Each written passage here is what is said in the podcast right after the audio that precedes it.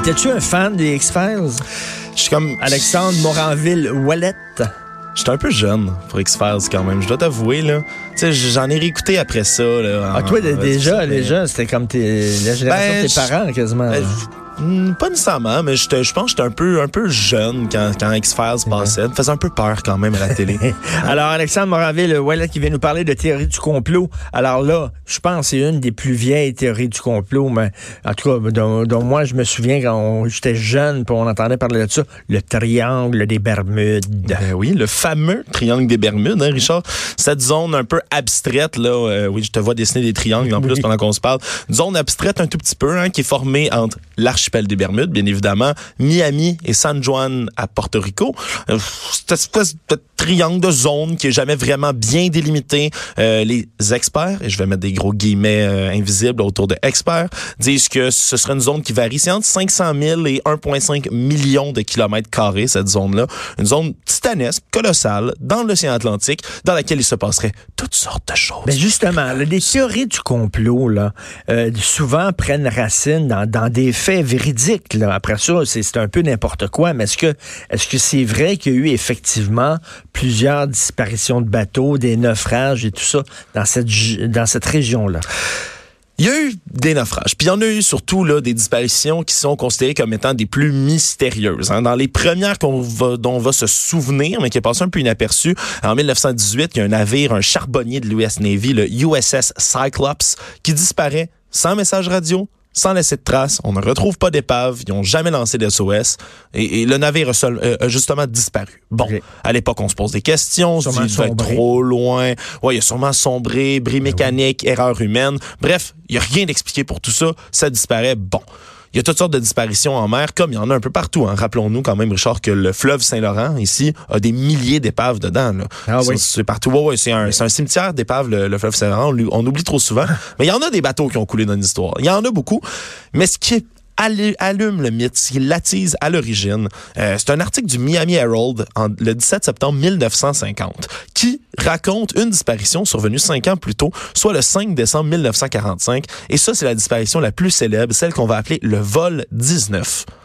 Le vol de cinq avions, des TBM Avengers, des, des, des chasseurs bombardiers en 1945 Cinq avions. cinq avions qui se suivent, des chasseurs bombardiers Qui- qui survolent cette survolent région. cette région-là et qui disparaissent.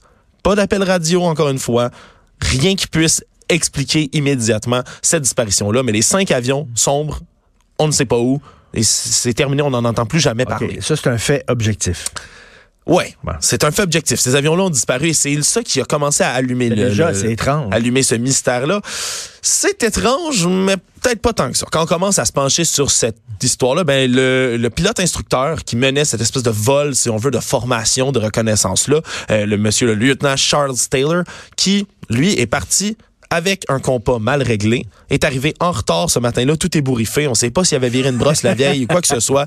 Mais il est parti, c'est lui qui guidait les autres avions. Et de ce qu'on peut comprendre, il se serait seulement perdu avec un compas défectueux. Ils auraient manqué d'essence, ils auraient améri et auraient péri dans une tempête. Bravo, champion. Ben oui, mais c'est aussi simple que ça. Et la plupart des disparitions comme ça s'expliquent par, oui, non, toutes sortes de phénomènes, mais évidemment, Richard, quels- il y, a d'autres explications. Je vais les appeler euh, expérimentales, Oui, c'est ça, oui, exactement. Parce Les, que- les- Qu'est-ce qu'ils disent, les complotistes? Ah, les aliens?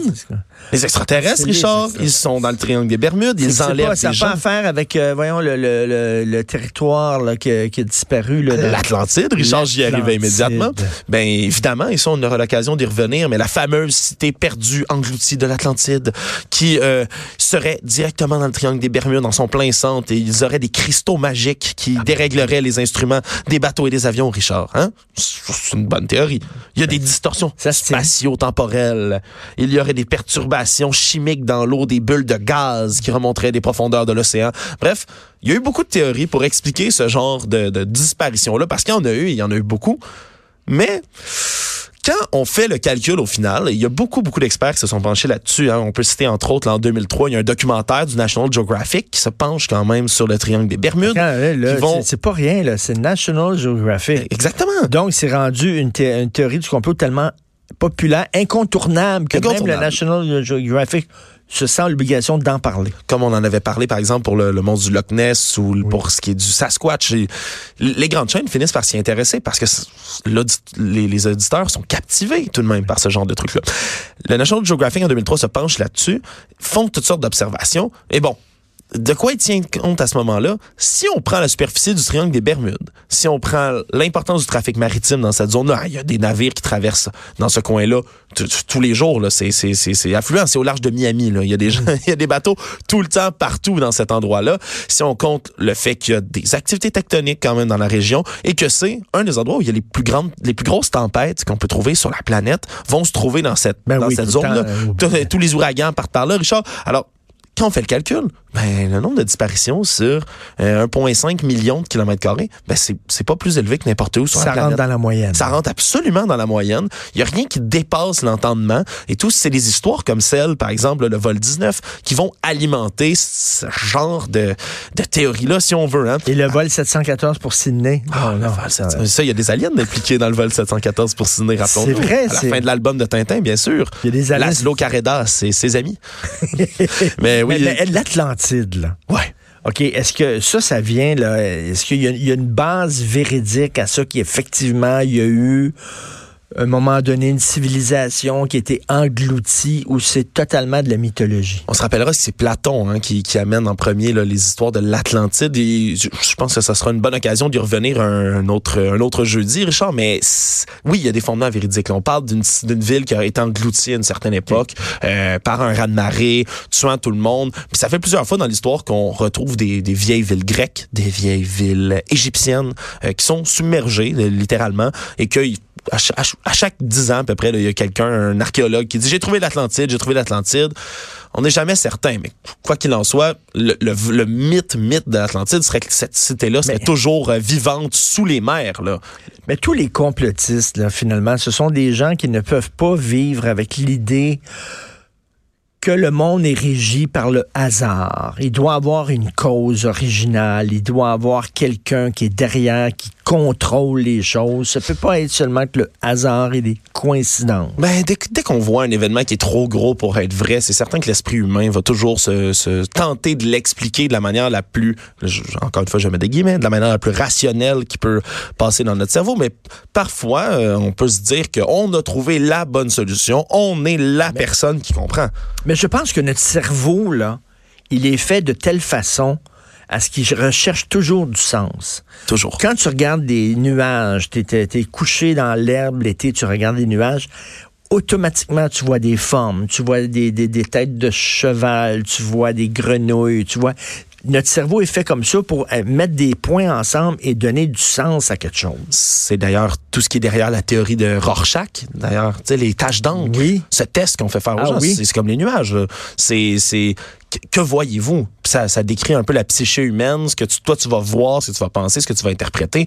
Euh, sur des taches d'encre sur une feuille blanche, tout le monde va voir quelque chose de différent. C'est très intéressant. C'est pour ça qu'on a créé Dieu aussi, parce que c'est impossible, de- face à, à l'univers qui est infini, voyons donc, il y a, y y certainement une causalité, là. il y a un début puis une fin. Là.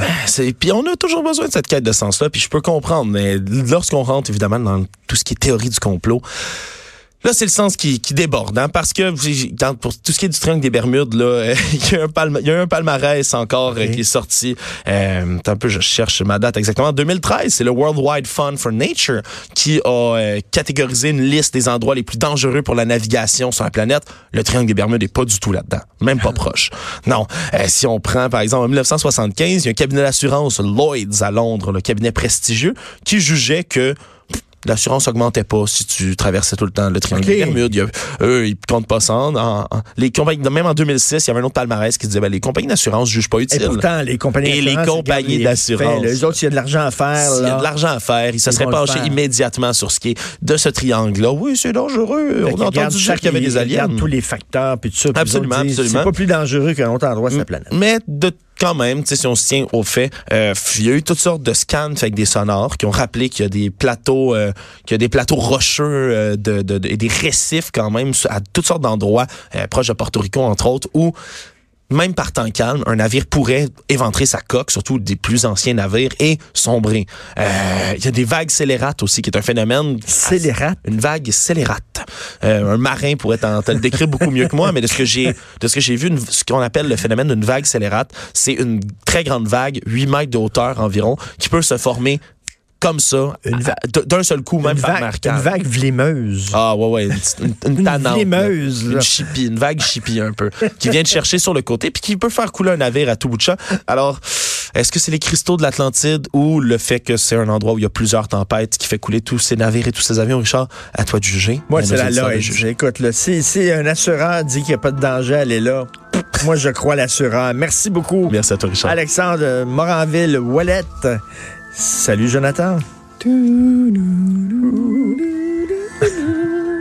Est-ce que tu C'était bon, ça, pareil. Hein, est-ce que tu existes, Jonathan, ou tu es un- une théorie du complot? Je... Je suis un être de lumière.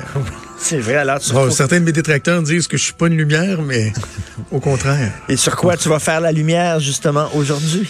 Hum, écoute, plein, plein de choses. Plein, plein de choses. Euh, si on veut parler d'invités, là, euh, Pierre-Hugues Beauvenu, le sénateur, va être avec nous euh, vers 10h15. Tu sais, hier, on se posait la question suite au, au drame, euh, la tragédie de Pointe-aux-Trembles. On se disait, tu sais, Caroline, à part, on parle de la sensibilisation, puis d'encadrer notamment les hommes. Qu'est-ce qu'on peut faire de plus? Ben, le sénateur Boisvenu, lui, a des idées bien arrêtées sur la question. Là. Je sais pas si tu as vu la publication Facebook qu'il a fait. non, du soir. tout. Du tout. Lui, il dit même que dans le cadre de l'étude d'un- projet de loi au Sénat là, au printemps dernier, il avait apporté un amendement pour qu'on soit plus sévère au niveau de la justice avec les personnes qui euh, démontrent certains signes avant-coureurs, certains, euh, certaines inquiétudes. Il parle même de bracelet électronique. Là. Oui, oui, oui. OK. Et il, va loin, le sénateur Beauvenu. Donc, j'ai hâte de l'entendre. Mais en même temps, je me dis, tu sais, ouais, on va se faire parler de liberté. Si t'es pas, t'es pas reconnu coupable de quoi que ce soit, c'est dur de restreindre tes libertés. Mais en même temps, on se dit, quand, on fait quoi pour que ça arrête? Et le sénateur Beauvenu, lui, il y a, il y a des suggestions, donc euh, on va euh, en discuter euh, avec lui. Je vais aussi faire un bloc sur Catherine Dorion. Mais en bien, vraiment en bien. Pourquoi sa défense, Facebook, euh, sa défense du, euh, euh, du patrimoine bâti? Non, non, non, non, non. Hier, elle a fait une vidéo. Tu sais, Catherine Dorion, là, quand on parle de- du tirando, là, Oui. a fait une vidéo qu'elle a publiée euh, hier après-midi sur un sujet qui euh, qui est loin d'être euh, d'être insignifiant. C'est sur l'utilité des travaux parlementaires. Tu sais, elle s'est déjà euh, prononcée là-dessus. Puis tu vois, je regarde là, hein, la vidéo. Pourquoi j'ai pas le nombre de vues? En tout cas, ce matin, dans la fois, j'ai regardé, elle avait déjà 560 000 visionnements OK. d'une vidéo qu'elle a mis en ligne hier. On est rendu à 637 000. C'est beaucoup, là. C'est beaucoup, beaucoup, 637 000 visionnements. Et euh, elle explique euh, ce, ce qui est une, interta- une, une interpellation à l'Assemblée nationale et avec euh, extrait audio, euh, vidéo euh, à l'appui, démontre à quel point l'exercice est inutile et futile. Elle, elle voulait juste avoir des réponses, tu sais. Ce sont les histoires des crédits aux chroniqueurs Oui, là, oui, dans le oui. cadre de l'aide aux médias. Puis Nathalie Roy fait tout sauf lui répondre. Mais une interpellation, ça dure deux heures. Fait que, tu sais, c'est deux heures de vide où t'as plein de monde de mobilisé, du staff politique, les gens de l'Assemblée C'est nationale. du blabla, là. Et c'est c'est rien, c'est c'est du vent. Et, euh, je- elle, elle elle, a totalement ça. raison. Elle a totalement raison. Totalement raison. Donc, tu vas la recevoir? Ben, malheureusement, elle n'était pas disponible, le OK. dit-on. Donc, tu vas en parler. Mais je vais, on va en parler mot de mot des mois et j'aurai l'occasion de, de, de, de donner mon opinion sur la chose. Puis je vais aussi glisser un mot en ouverture sur euh, François Legault, là, puis les, les French Canadians. Ah, ben, ouais. Ils sont Il est temps tous qu'ils reviennent. C'est une maladresse, là. Il voulait peut-être dire on a des racines catholiques, on a de culture catholique. Je sais oui, c'est une maladresse. Mais je, mais je vais expliquer. Euh, T'écouteras le branchement dans ton auto. Je vais expliquer comment le staff d'un premier ministre se sent ici au Québec. là, ceux qui sont laissés derrière quand le premier ministre est à l'étranger, à quel point t'es cédant, puis t'as hâte qu'ils reviennent. Je vais vous expliquer ça tantôt. OK.